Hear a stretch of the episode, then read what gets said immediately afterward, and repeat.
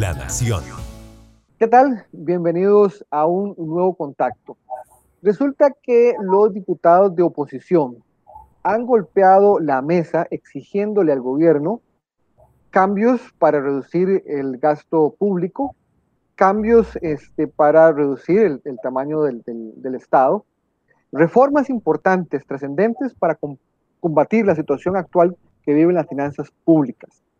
Sin embargo, curiosamente, los diputados de la oposición son los que más se ausentan en la discusión de un proyecto trascendental que forma parte de una propuesta que negoció el gobierno con el Fondo Monetario Internacional a cambio de un crédito para aliviar las finanzas públicas. Se trata de la reforma al empleo público que trae consigo una importante reforma del Estado. La periodista Michelle Campos, ella es redactora de la sección de política, nos acompaña el día de hoy. Ella hizo un ejercicio muy interesante midiendo el porcentaje de ausentismo o, al contrario, de presencia, de participación de los diputados en la discusión de las mociones de reiteración de este importante proyecto. Michelle, bienvenida, ¿cómo estás? Muchas gracias, Matute, muy bien, ¿está? Gracias a todos, muy bien. Mich, bueno, primero contanos cuál fue el ejercicio que hiciste, cuándo uh -huh. lo hiciste y como cuáles fueron los principales resultados de tu trabajo. Claro, este, bueno, la primera semana de, de, votaciones de mociones de reiteración que empezó la semana anterior a, de, de, Semana Santa, desde que los diputados salieran a vacaciones, se inició el lunes con las votaciones y se empezó a presenciar que habían eh, algunos diputados que no estaban llegando, el quórum se rompía dos, tres veces al día. Entonces, bueno, al llegar el jueves, los diputados se ausentaron por completo, solo llegaron 33 diputados. 33 y de 57. De 57, sí, el jueves de la mañana cuando tenían que seguir eh, debatiendo y discutiendo y votando las mociones de reiteración para sacar adelante el proyecto. Entonces, eh, bueno, lo que decidimos fue ver cómo estaban eh, ausentándose. Eh, al pedir nosotros las listas a la asamblea, descubrimos que, bueno, el día lunes, martes y miércoles, que fueron los días que se votó, aparentemente sí estuvieron los 56, 57 diputados, porque, bueno, esta semana no estuvo doña Ivonne porque estaba enferma, y aparecían todos en la lista. Sin embargo, a la hora de las votaciones no aparecían y se rompió el quórum. Entonces, no hay una forma eh, que no sea ir acta por acta comprobando la asistencia. Entonces, lo que hicimos fue revisar las actas de votación y fue donde encontramos que cada cinco actas, tomamos esa muestra, eh, que cada cinco actas se repasaba la lista de asistencia, quienes votaban, quienes no estaban dentro del plenario. Y bueno, se logró hacer este ejercicio donde se comprobó que muchos diputados eh, no están asistiendo a las votaciones. Entonces, Michelle, a ver si te entiendo bien. Bueno, con excepción de Ivonne Acuña, que, que, que, estaba con COVID, los demás 56 diputados supuestamente estaban Está. presentes. Ajá. Hay una al, al, ajá. Al hacer esta revisión, detectaste que no era así. No era así, correcto. Inclusive, este, la media es que 14 diputados en promedio por cada una de las votaciones registradas no estaban dentro de, de, de la votación. Es decir, en promedio siempre hay 14 diputados fuera con base a este ejercicio que hicimos. Eh, luego, eh, bueno, estas hojas de votación no son lo mismo, digamos, las actas que se toman donde cada diputado va a la votación, entonces, no sé, hay 39 diputados y los demás restantes están afuera, hay 40 diputados y 17 afuera. Nada más están emitiendo los votos de 40 diputados, por ejemplo. En cambio, en esta lista que se coloca en el plenario, los diputados llegan y firman y no se sabe, no, no existe un registro de en qué momento salen, en qué momento ingresan, simplemente ya quedan registrados y si quieren deciden no votar, como están haciendo muchos diputados. Ok, pero me llama mucho la atención, ¿cómo es eso posible? O sea, están uh -huh. pero no están. ¿Cómo, ¿Cómo ocurre esto? ¿Es un milagro? ¿Qué es lo que está pasando? Bueno, eh, a las votaciones deberían de estar todos, porque para eso ellos cobran su dieta, entonces deberían de estar presentes en todas las votaciones, así lo estipula el reglamento legislativo. Eh, inclusive hay sanciones, ¿verdad? Supuestamente que se deberían de aplicar, pero que no se están aplicando, de no pagarles la dieta si no están ahí. Eh, lo que pasa es que de ahí llegan, firman y se van. Entonces, una vez que está la firma, ya pueden cobrar la, la dieta que les corresponde para ese día y no se hacen presentes en la votación. Inclusive, este, don Pedro Muñoz, que fue un diputado con el que hablamos, que fue el, que más se ha ausentado porque de las eh, mociones votadas, analizadas, se ausentó un 94%, imagínense, eso eran 29 de 31 votaciones analizadas. Y él la semana anterior, cuando nosotros vimos que le estaba faltando, nos dijo que era que él tenía otras situaciones que podía escoger eh, antes de ir a plenario a votar la moción de empleo público. pero, sí, pero sí llegaba a firmar en la mañanita. Pero sí llegaba a firmar y la firma aparecía ahí pese a que no estaba votando. Y ya con el hecho de firmar, Michelle, entonces ya eso le daba derecho a cobrar su dieta. Exacto, sí. Nosotros hablamos con don Eduardo Cruzan, el presidente del Congreso, y bueno, don Eduardo nos confirmó el hecho que los diputados, según lo que él cuenta, llegan, firman y se desaparecen. Muchos tienen esa costumbre, que lo cataloga como una costumbre, llegan, firman y se desaparecen, mientras hay unos pocos, 38, que siempre mantienen el quórum.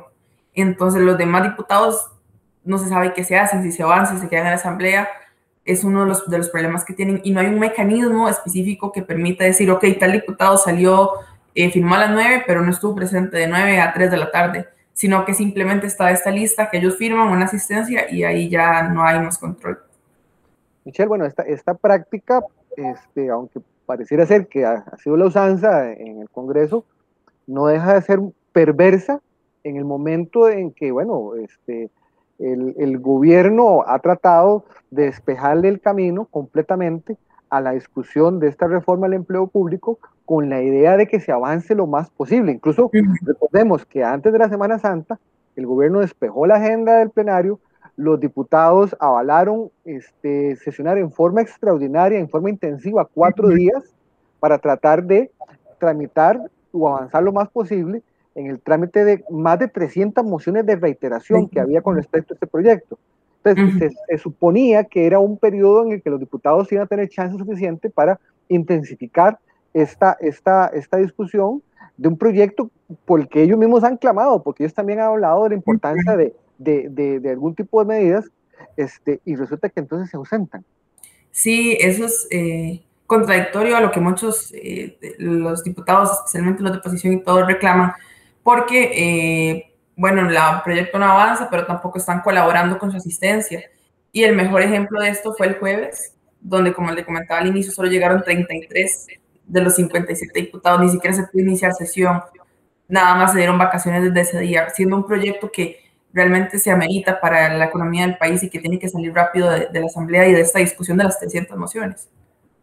Ahora, como parte del ejercicio que vos hiciste, Michelle, vos lograste detectar o establecer una, especie como de ranking de los diputados que más se ausentaron este, durante las votaciones de estas mociones. Contanos cómo está compuesto el ranking. Ajá, bueno, en primer lugar encontramos a don Pedro Muñoz. Nosotros analizamos 31 mociones, como las hicimos cada cinco. El día miércoles, al cerrarse la sesión, se habían avanzado hasta la moción 107. Habían algunas agrupadas, entonces estaba 281 y otras allá al inicio pero se había llegado hasta la moción 107. Entonces tomamos cada cinco mociones y al final eran 31. De estas ya sacamos el promedio ¿verdad? de asistencia, cuántas habían ido, cuántas no. El primer lugar, como te mencionaba, es el señor este, social cristiano, don Pedro Muñoz. Luego... Eh, Diputado y, precandidato social cristiano. Precandidato social cristiano, correcto. Luego le seguían eh, don Erwin Macís, eh, don Oscar Cascante, también ambos del PUSC. Eh, estaban dentro de la lista también don Roberto Thompson, que también es precandidato, igual que don Erwin Macís, don Roberto Thompson del PLN y don Erwin Macís de, también del, del, PUS, de la Unidad Social Cristiana. Estaba también eh, don Giovanni Gómez de eh, Restauración Nacional. Y dentro de esta lista de los siete más ausentes también estaba el señor diputado don Gustavo Viales. El promedio de ellos todo era para arriba de, de 50 sea, se habían aceptado más del 50% de las, eh, de las votaciones. Michelle, una pregunta. Este, ok, ellos entonces se ausentaron a un porcentaje considerable de las este, votaciones. Sin embargo, bueno, la pregunta tal vez es cansina, pero es para dejarlo bien claro. Sin embargo, ellos, desde el punto de vista técnico, estaban presentes. Sí, El único que, bueno, eh, Rodolfo Peña también se me olvidó mencionarlo, el jefe de fracción del PUS también está dentro de este grupo de los siete más ausentes, con más de 50% de ausencias, y él era el único que estaba justificado ante la asamblea para no asistir, sin embargo sí asistía, que también es contradictorio porque tenía permiso para haber seguido los, los tres días y aún así seguía asistiendo, no completamente porque estaba muy ausente, pero en algunas ocasiones emitía su votación. Además de él, ninguno de los demás diputados que tienen estas eh, ausencias contaba con un permiso especial para ausentarse y sí aparecían firmando la lista de la dieta. Yo aquí tengo la portada precisamente del, periódico, Michelle, de, donde aparece, digamos, el, trabajo tuyo en, primera página. Y bueno, sí, para recordar los porcentajes, don Pedro Muñoz del PUSC se ausentó en un 94%, de las votaciones. Don Erwin Macís del PUSC se ausentó en un 65% de las votaciones. Rodolfo Peña del PUSC en un 65%. Oscar Cascante del PUSC en un 65%. Gustavo Viales de Liberación en un 55%. Giovanni Gómez de Restauración Nacional en un 55%. Y Roberto Thompson de Liberación en un 52%. ¿Verdad? Este, Ahora, vos extrajiste otro dato el, como fracción, creo que es la unidad social cristiana la que más se ausenta de estas sesiones. Sí, sí, inclusive se puede ver acá, digamos, donde los cuatro diputados más ausentes son del PUS también.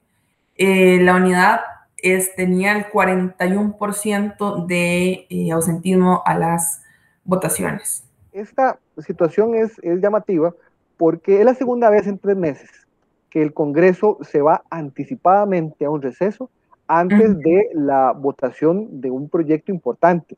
Recordemos que en diciembre de 2020 los diputados estaban eh, tratando de aprobar un crédito por 250 millones de dólares con el BIT, el cual al final de cuentas no se pudo aprobar porque los diputados no hicieron quórum, porque se fueron alegando que había un problema de contagio de COVID y se fueron anticipadamente a vacaciones. Ahora ocurre lo mismo este, y son prácticamente los mismos protagonistas, es la, diputados, digamos, del PUSC, mayoritariamente de Liberación, quienes están aparentemente, digamos, este, no tan apuntados, no tan matriculados con el trámite de este proyecto, aunque lo, lo venían exigiendo. Eh, Michelle, este, ¿qué otros datos tenés así interesantes que hayas logrado obtener de este ejercicio?